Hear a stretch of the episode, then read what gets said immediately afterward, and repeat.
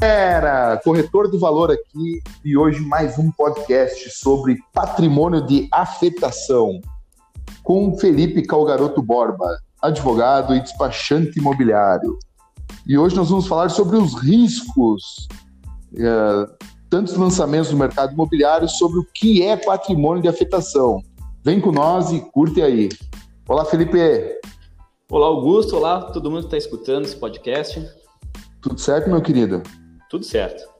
Então tá bom. Doutor, olha só, temos uma dúvida aí que a gente está vendo que Erechim, uh, não diferente de outras cidades, aí estão surgindo alguns lançamentos na cidade, tá? E aí preocupa-se muito na forma se uh, vão, vão ser de fato entregue e tal. E eu estava conversando com alguns clientes e surgiu a dúvida sobre patrimônio de afetação. O que, que a gente pode conversar sobre isso, doutor? Bom, patrimônio de afetação ele, ele é, um, é, um, instituto jurídico assim, que foi criado para trazer maior segurança e até, de certa forma, fomentar um, o mercado imobiliário, é, proporcionando assim, uma maior segurança para os empreendimentos que estão sendo lançados. Né? Porque essa era uma preocupação certo. antiga é, que tu colocaste agora, de que ah, vai ser lançado um, um, empreendimento, esse empreendimento será que vai ser concluído, será que vai ser entregue? E, e na memória popular já vem aquele caso assim que foi bem, bem expoente no Brasil todo da Encol, né? Que foi uma grande construtora que quebrou e deixou inúmeros empreendimentos Brasil afora, é, ou em fase de fundações, ou já com alguns pavimentos erguidos, mas sem entregar para os seus clientes e ficaram é, literalmente na mão, né? Quem, as pessoas que adquiriram unidades. Certo, mas doutor, vamos falar em palavras leigas agora. Tá, Patrimônio beleza. de afetação bem na, bem na lata mesmo. É, o que que, o que que implica esse patrimônio de afetação?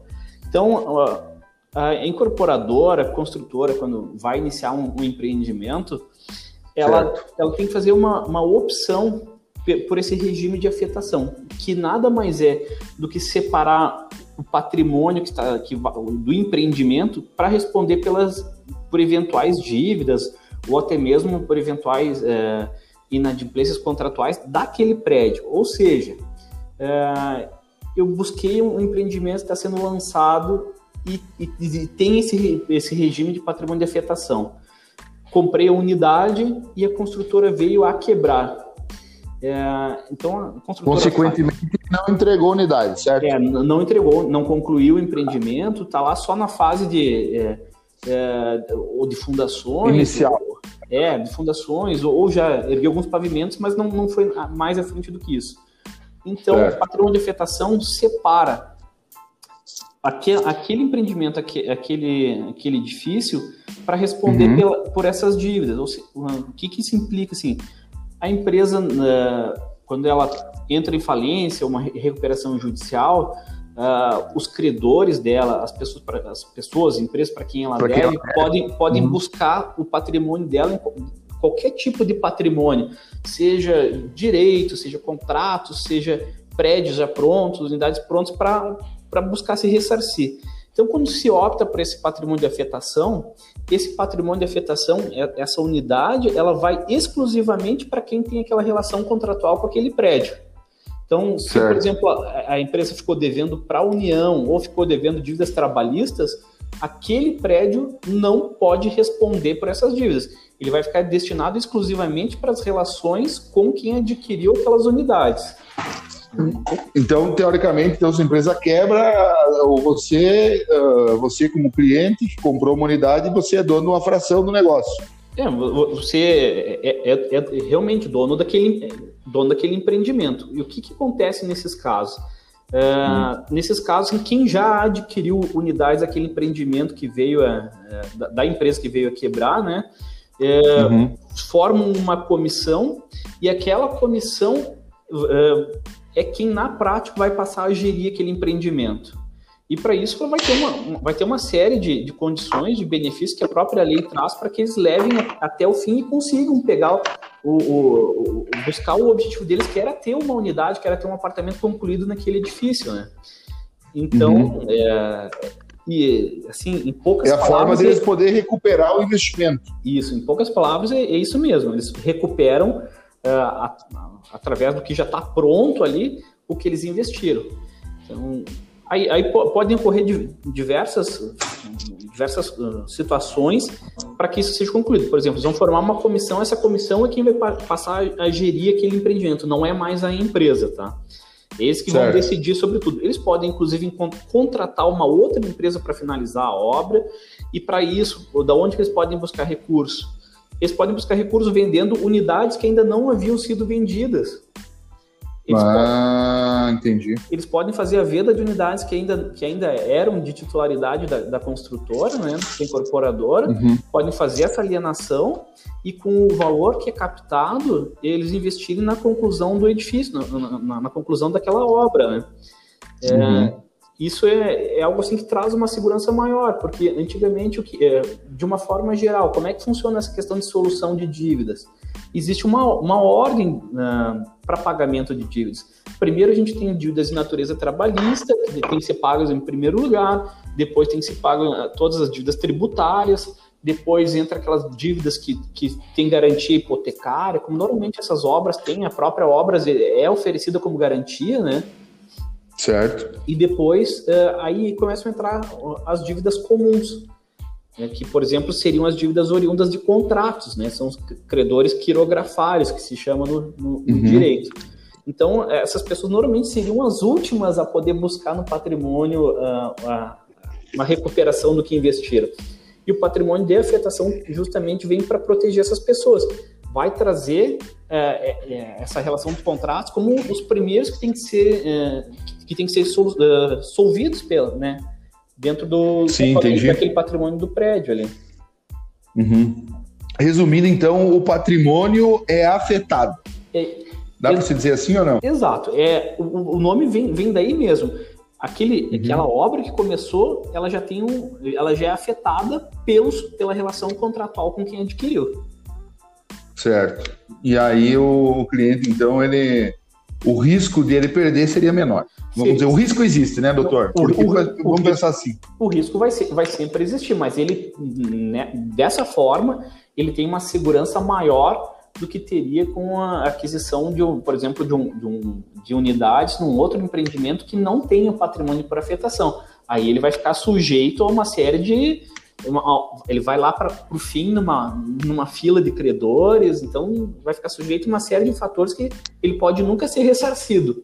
Enquanto no patrimônio por afetação, no mínimo, no mínimo, ele já vai ter uma obra iniciada, muitas vezes até próxima da conclusão que ele vai receber aquela obra, ele pode finalizar, possivelmente até muitas vezes tirando um pouco mais de, de dinheiro do próprio bolso para finalizar a obra, mas até em algumas oportunidades não, como essa que eu, que eu mencionei, podendo vender algumas unidades da, da, daquela, daquele empreendimento, eles, eles podem obter o, o recurso necessário para finalizar a obra, né?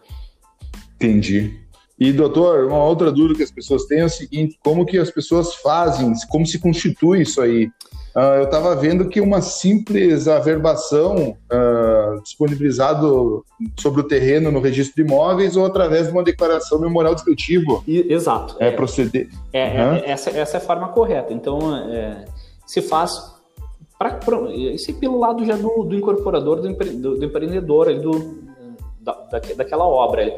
Ele vai fazer eh, uma opção tributária diferente com a Receita Federal, né, que é, que é essa por regime de afetação, que inclusive vai ter, algumas vai ter alguns benefícios em termos de, de tributos, vai pagar uma tributação menor para o patrimônio de afetação do que pagaria por uma obra normal. Não é uma diferença Legal. tão significativa, mas já é um incentivo para que ele opte por isso, né? É, certo. E, e ele vai fazer isso através do, da verbação da matrícula do, do imóvel desse registro de, de, de afetação, tá? Ou também pelo tá. memorial de incorporação no momento posterior. Assim, é, a afetação pode ser feita a qualquer momento. Se recomenda que sempre já seja no, no momento que vai registrar a obra no, no, no, registro de imóveis, tá? Mas pode ser feita a qualquer tá. momento.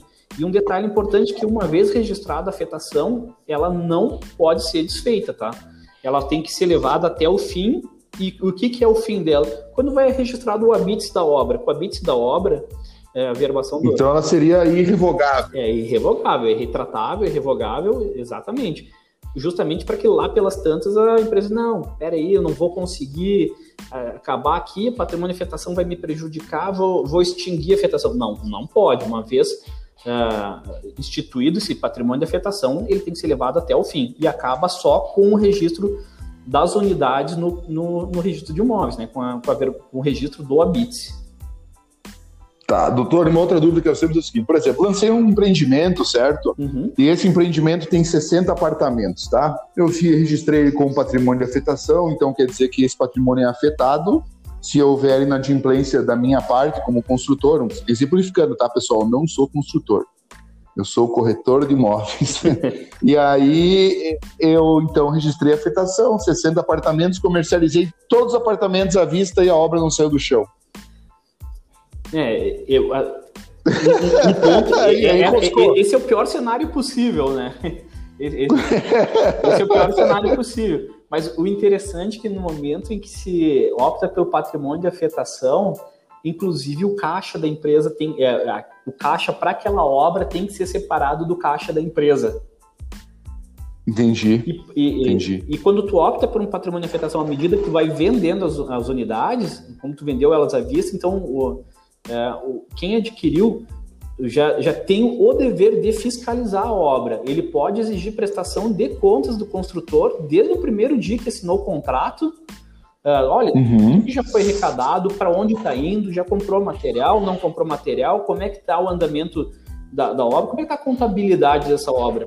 Essa comissão de fiscalização já pode eh, exercer né, as suas atribuições desde, desde o início da obra. Ela não precisa, essa comissão não precisa ser instituída a partir do, do momento que quebrou a empresa, que a obra parou. Não. Uhum. Ela pode já começar seus trabalhos a partir do momento que adquiriram as unidades. Então é uma forma também do consumidor poder fiscalizar o seu investimento e ter maior segurança, né? Isso, inclusive com o direito dele exigir prestação de contas por parte da empresa, desde o, desde o início. Desde o início. Exato. Cara, legal. Acho que foi bem, bem bem respondido, bem esclarecido, doutor. Eu só tenho a agradecer. O doutor Felipe Cavaroto Borba, ele é o despachante imobiliário da Domo Soluções Imobiliárias, para quem precisar aí na região de Erechim, Passo Fundo. Despachante imobiliário aí é um, faz um trabalho sensacional, também trabalha na área de... Ele é advogado, certo? E também trabalha na área de direito imobiliário, família.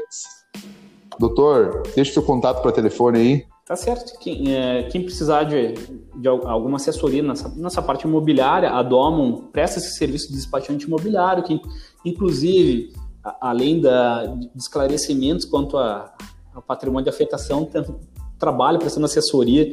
É, para corretores, pra... para imobiliários, ou até mesmo para pessoas que querem fazer diretamente um negócio de compra e venda, qualquer negócio relativo. Pode vir aí fazer uma consultoria com o doutor. Pode fazer consultoria. O meu contato, então, é o 999-22-2609, tá? É o telefone com o WhatsApp. Show de bola, doutor. Só tenho que agradecer por mais esse podcast fantástico aí. Tamo junto, sempre. Perfeito. Eu agradeço aí pelo, pelo espaço. Imagina, que isso. E se você gostou desse podcast, siga nós também no YouTube Corretor de Valor. E até o próximo. Valeu!